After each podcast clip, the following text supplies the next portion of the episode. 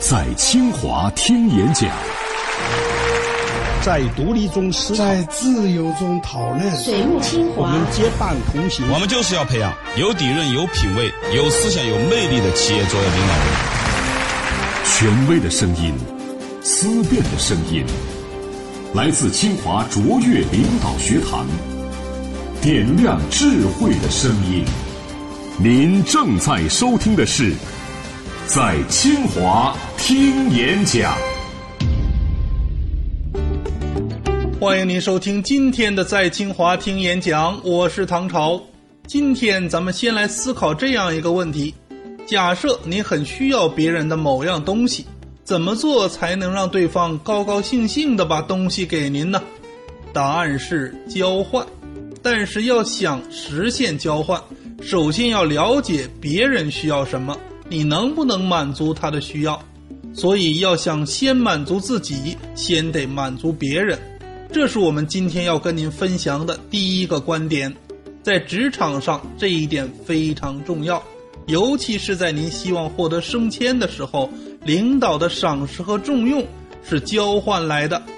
别误会，我不是让您受贿，而是说您得学会增加自己的能力和价值。下面。陆杰老师要告诉您提拔的秘密。为什么讲这个领导人的成长叫提拔？提拔，啊，什么是个提拔？啊，我自己个人的感受啊，提拔提拔就是坚决把你从当前事务主义的细节里面、长期形成的习惯里面给你拔出来，啊，你不拔，组织就强制性的帮你拔。什么叫做提？什么叫做拔？从一个物体的上部抓住它的要害，轻轻一抓就起来。什么叫做推？从一个物体的下部往上，非常费劲儿，叫推。这叫赖狗，推不上墙。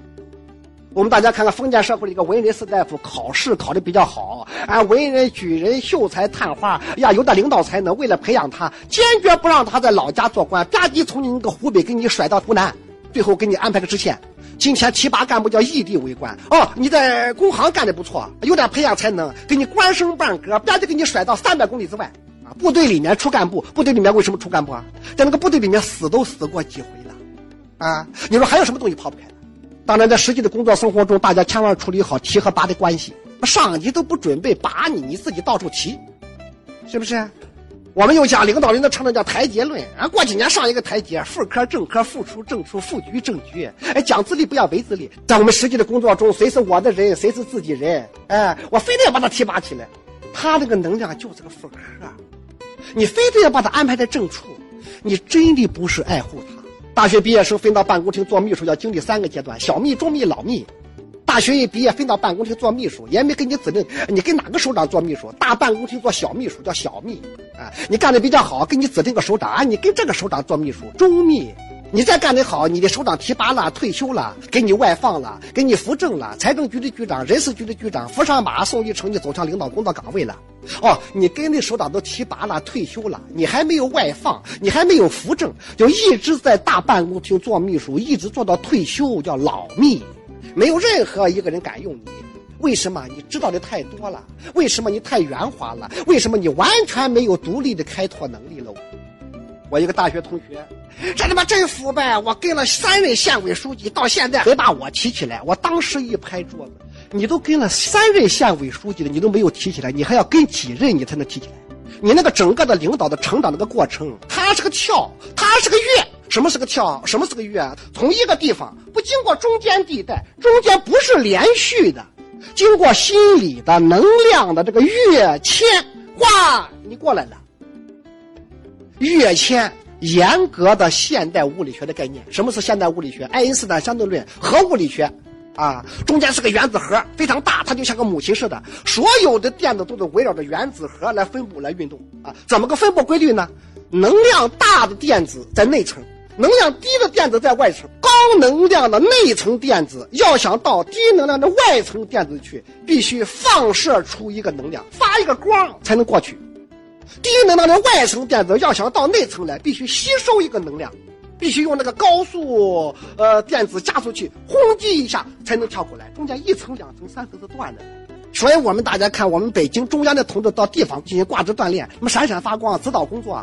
你那个湖北的同志一到北京来锻炼，哎，那我们来学习学习。地方的同志一到北京来挂职锻炼，住在地下室。我们大家都知道，神六、神七都发射成功了，啊！但是我们大家要知道，整个神舟计划只是突破第一宇宙加速度。地心引力大到什么程度呢？九点八倍这个地心引力构成这个地心引力屏障。火箭发射要想成功，必须突破这个地心引力的屏障。我们大家看，在突破地心引力的屏障之前，火箭的运动一直沿着直线运动，能量越来越大，速度越来越快。一旦突破地心引力的屏障，一下子从直线运动变成个椭圆形的运动，围绕着地球绕圈圈。还有第二宇宙加速度十二点一，你那个能量再大一点，速度再快，再一突破，更大的范围之内绕圈圈。还有十二点六，第三宇宙加速度，能量再大，速度再快，更大的范围之内绕圈。啊，火箭发射在成功之前，它的运行方式一直是直线运动。一旦发射成功，马上变成椭圆形运动。我们在做专家学者、能人、基层官员的时候，你那个思维方式、运行方式，整个的是直了吧唧的、死了吧唧的、愣了吧唧的。一旦到了领导工作的岗位上，领导人整个的运行方式马上变成圆了吧唧的、拖了吧唧的、混了吧唧。周易里面为什么讲叫神龙见首不见尾？它圆了吧唧的，你说哪个地方是头，哪个地方是尾？这个地方我们大家还需要注意。领导人的整个的运行方式，你不是正圆，你是椭圆。椭圆的什么意思？一会儿靠近党中央，一会儿离开党中央，一会儿离开党中央，一会儿靠近党中央。而毛泽东的感受叫“十月怀胎，一朝分娩”。我管你怀了九个月、十个月、十一个月，你这个孩子不生下来，你这革命不算成功。有经验的大夫接生婆，孩子一生下来，第一件事抓住小孩的脚丫子，把小孩倒过来。照那个小掌心吧唧一巴掌，孩子一哭，这个时候赶紧把手伸在孩子的口腔里面，甚至于伸到喉咙眼里面，把口腔里面所有的胎毒全部掏出来。你下不了那个狠心，一点胎毒没掏出来，这个孩子长大了就是灰了吧唧的、湿了吧唧的、阴了吧唧的，一看就是不健康。科学道理上讲，气温到了是零下，水就是要结冰。但是我们大家都有深刻的经验，你到了北方，到了哈尔滨，你看，到了十度它也不结冰，那怎么办呢？拿一个小石子往里面一投，吧唧一塌。刚一投下去，整个的冰哇，就就这么一家伙，就比你那个整个那个气温降多少度都厉害。所以我们今天为什么讲叫做加强领导者自身素质建设，需要注意哦。啊，一旦你到了领导工作的岗位上，需要加强的是自身，而不是外部世界专业技术能力。自身是什么东西呢？一个是统揽全局、预见未来的政治敏锐性，另一个重大问题、关键时刻能够决得下来的那个胆识和气魄。所以你一天你到了领导工作岗位上，什么最重要？成功最重要。你管他朦朦胧胧、模模糊糊啊！啊，你成功了之后，你自有手下人给你研究概念、判断、推理、事实、数据，越变越厚，越变越厚。你深深的知道哪个东西是灵魂哦。究竟有哪几种学习方法既实用又高效？能让孩子考出高分，考出好成绩。各位听众，大家好，我叫徐峰，黑龙江省高考的理科状元，以七百一十二分的成绩考入了清华大学。大家好，我叫张安娜，语文是一百四，现在就读于清华大学计算机科学与技术系。大家好，我叫徐阳，烟台市的理科状元，考入清华大学计算机系。我叫朱木林，是大连市的第二名。我们归纳出了成功学习方法的七大招式。最重要的措施，建立一个支持性的人际关系。考试其实比拼的就是效率和方法。你需要进入一个严谨的计划体系，这并不难做到。解密清华高考状元系列光碟图书现已出版发行，每套仅售二百六十八元，二百六十八元或许改变你的一生。详情拨打四零零幺零八零九零六，或零幺零六二七七二零四二。感谢您继续收听今天的在清华听演讲，我是唐朝。您说管理企业主要管什么？无非是人、财、物和信息这几个方面。在这其中，管人是最不容易的，因为人实在是太复杂了。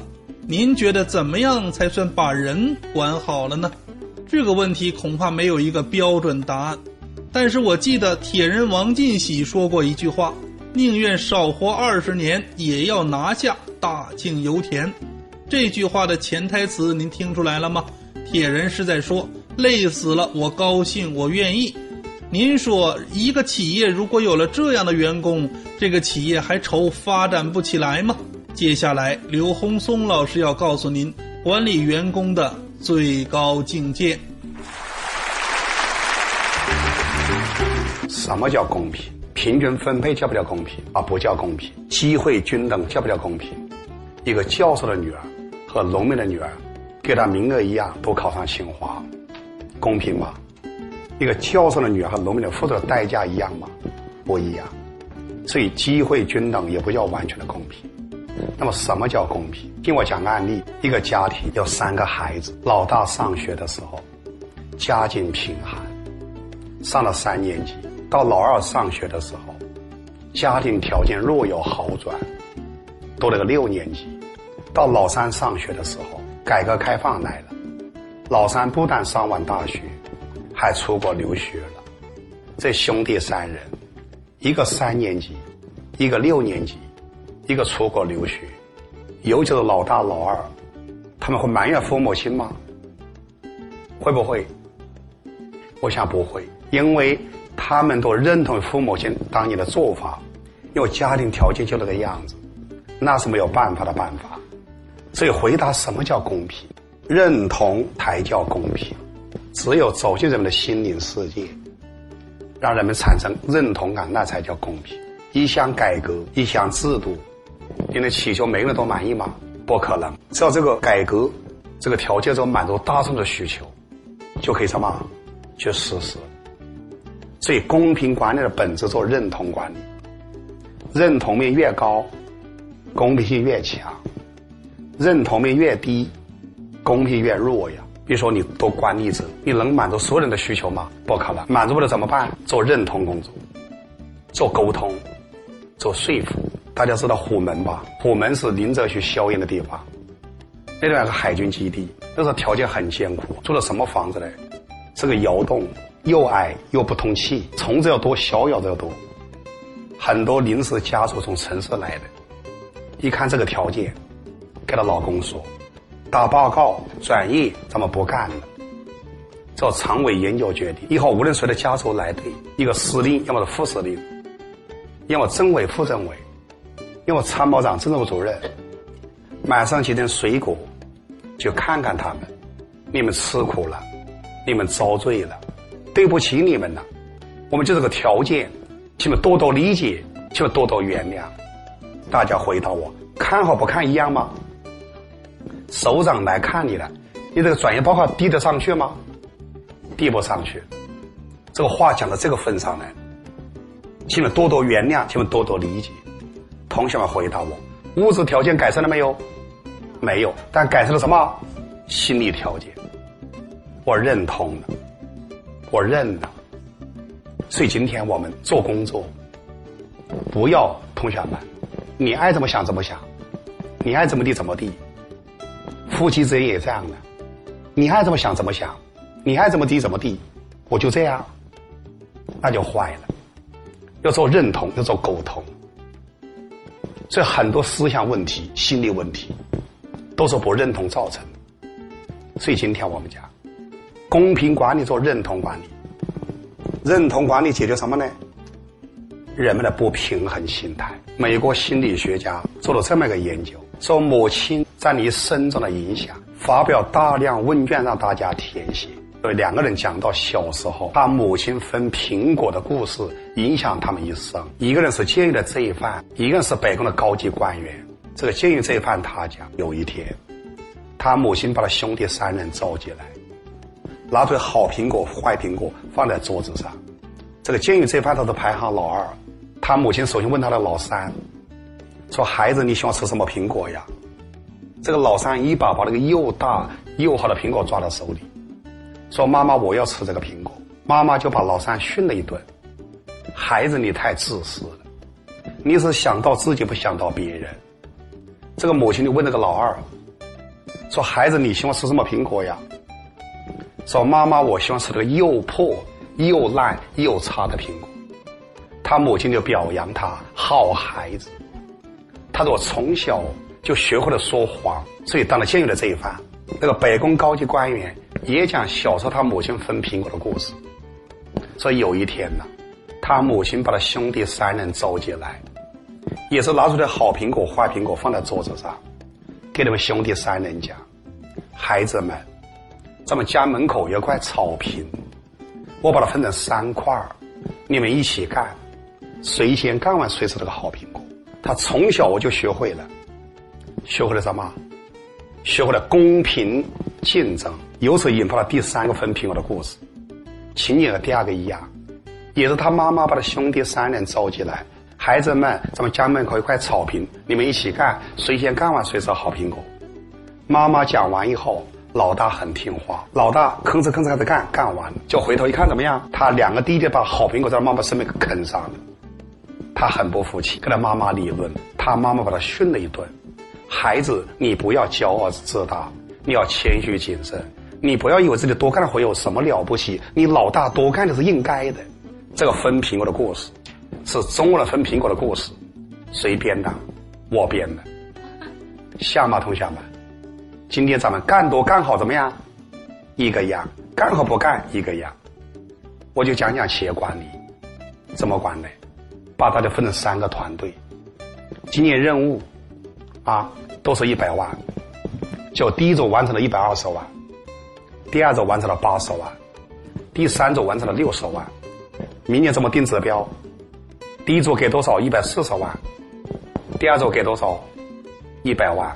第三组给多少？八十万。叫鞭打快牛。所以这种管理，那么心理平衡吗？它不平衡。所以今天我们讲。公平管理做认同管理，认同管理就是人们的不平衡心态。求学路上挑战重重，但勇敢的心让我们无所畏惧，因为我们坚信方法决定结果。思路改变人生。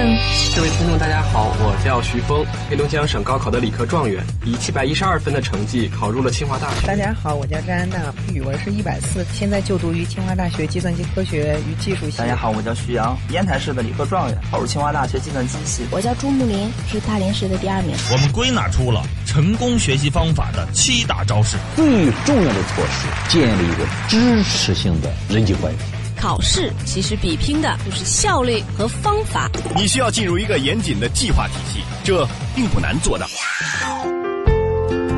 解密清华高考状元系列光碟图书现已出版发行，每套仅售二百六十八元，二百六十八元或许改变你的一生。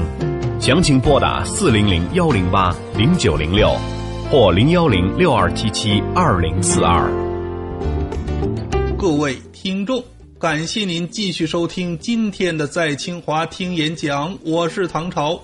今天的中国人恐怕大多数都觉得自己没有以前幸福，没有自己的父母幸福，而自己的孩子就更不幸福了。为什么我们的幸福指数不高呢？因为幸福不是吃饱穿暖这个层次上的问题，您得从心灵上来找寻答案。接下来。吴延生教授将会告诉您获得自由的神奇妙招。过去有个女孩子，花容月貌，国色天香啊，倾国倾城。但是很不幸，应了一句传统的古话，叫什么？叫自古红颜多薄命啊！哎，那么样一个非常好的孩子呢，被一个歹徒强暴了，哭哭啼啼的在师傅那诉苦呀。师傅就说了一句话：“说别哭了，依我看来，不是那个歹徒强暴你，是你自愿被强暴的。”女的一听大吃一惊啊！师傅，你老人家咋这样讲啊？啊，我受了这么大的苦，我怎么可能是是吧？自愿被强暴的？师傅说：“当别人射你一箭的时候，你再不能往自己的伤口上去捅刀子。现在别人射了你一箭了，你不停的重复。”啊，强化这种伤害，你不是在自己不停的往伤口上捅刀子吗？你不是太作践自己了吗？是吧？太不知道爱惜自己了吗？说这个事情虽然是很不幸，但是过去了就让它过去，一定要把它放下。你要把它天天抱着，就就成为一个大石头，甚至成为一个山，把你整个的生活就彻底给压碎了。师傅说：“我给你算一笔账，怎么算账呢？一年多少天呢？三百六十五天，你每天念叨一遍。哎呀，我被那家伙。”那个强暴了，一年下来等于你被他强暴了三百六十五次。你每天念叨十遍，我被那个家伙强暴了，一年下来你等于被他强暴了三千六百五十次。女的一听，当时豁然大悟呀！各位，她悟到的是什么？悟到的是什么？你改变不了环境，但可以改变自己；你改变不了事实，但可以改变态度；你改变不了过去，但可以改变现在。什么叫改变不了环境啊？比如说文化大革命的那个环境，你改变得了吗？能不能改变？你一个人改不了的，是不是啊？那改不了，你想不开，一根绳子上吊就走人了，啊！但是如果你想开了、看开了，是不是啊？啊，下方有什么？下方劳动锻炼，身体锻锻炼好了，你现在你有有的福分可享了，是不是啊？啊，这一次金融危机，世界性的金融危机，你改得了吗？你一个人你改不了的，是不是啊？哎，但是你修炼好，别跳楼啊，别想不开呀。如果每个人都修炼好了，整个大环境怎么样？不也就改掉了吗？说有个秀才，他在庙里面有个禅师朋友非常好。有一天，秀才就到庙里面看这个朋友。那么在路上，突然之间，秀才就看见了一头水姑牛啊，想吃路边的草。但是水牛呢，它的鼻子被拴住了，被一根绳子拴在树上。那么牛就够不着路边的草吃，差了一点牛就急得团团转，转过来转过去想吃草。但是再怎么转，它就是差那么一点儿。就是吃不上路边的草，秀才一想，哎，这个非常有意思的事。等会我到庙里问问这老和尚，看他到底知道不知道。因为大家都传说这个和尚特别厉害啊，无所不知，无所不晓。哎，结果这个秀才到庙里面，啊，跟师傅聊天啊，师傅身体怎么样？啊，吃饭呐，喝茶呀，两个人处在非常放松的情况下，秀才冷不丁的问了一句：“师傅，什么团团转？”啊！你老人家告诉我什么东西在这转过来转过去，转过来转过去。啊！秀才问了这句话之后，就想：哎呀，你师傅你再厉害吧，你再厉害你也得打坐吧，你通过坐禅，然后从定中你才能发现我到底看见什么东西吧。但是出乎这个秀才意料的是，老和尚想都没想，脱口就说了一句：说皆因神未断。哇！这一句话一出来，把秀才就震翻了。秀才大惊失色，你怎么就知道那个原因是神未断呢？是不是秀才？你问的这个东西啊，是从事具体的一个事情上来问的。我是从什么地方回答的？从理，从哲理的层次来回答的。你问的这个东西啊，是从末细枝末节来问的。我是从什么地方回答的？本。我是从根本上面来回答的。师傅说：“你想一想，我们人生为什么转过来转过去，转过来转过去，像驴子、像马、像牛那样，一辈子在打转转、团团转？为什么？皆因神未断嘛。那不都是因为有根绳子拴住了我们的鼻子，拴住了我们的心吗？哎，那么什么是人生的这样的一根绳子呢？说你喜欢挣钱吧，一辈子就耗在这里面，是不是啊？”但是没有钱是万万不能的，但是仅有钱也是远远不够的呀！啊，你二百万、两千万、两个亿，好不容易挣到两个亿，跟比尔盖茨一比还是个小弟弟。那么在这种情况下，金钱怎么样？就是拴你的那根绳子。啊，你喜欢房产吗？北京弄一个，上海弄一个，这个丽江搞一套，海南搞一套。啊，那我问你，你这么多别墅，那一晚上你能睡几张床呢？能睡几张床一晚上？啊，只能是对一张床上的半半张的这么一个空间，是不是啊？啊，你要睡两张床，你肯定是梦游了，啊啊！但是有很多人呢，他买了很多别墅，自己又没有功夫住进去，找一农民工同志给看着，哈，自己像留下马那样，是吧？继续挣钱，买更多自己没办法住进去的这个房子。那么在这种情况下，房子房产。就是拴你的那根什么绳子，是不是啊？啊，喜欢财被钱被钱财拴，喜欢色被色拴，喜欢名被名所拴。所以我们人呢是左一道右一道左一道右一道都自己把自己弄得五花大绑的知道吧？自己在捆自己。啊我们人别的本事不强这个本事是最厉害的。感谢收听清华卓越领导学堂为您呈现的在清华听演讲。今天的节目就是这样。更多人生智慧更多深邃感悟，让我们下期节目继续分享。更多节目，下载荔枝 FM 收听。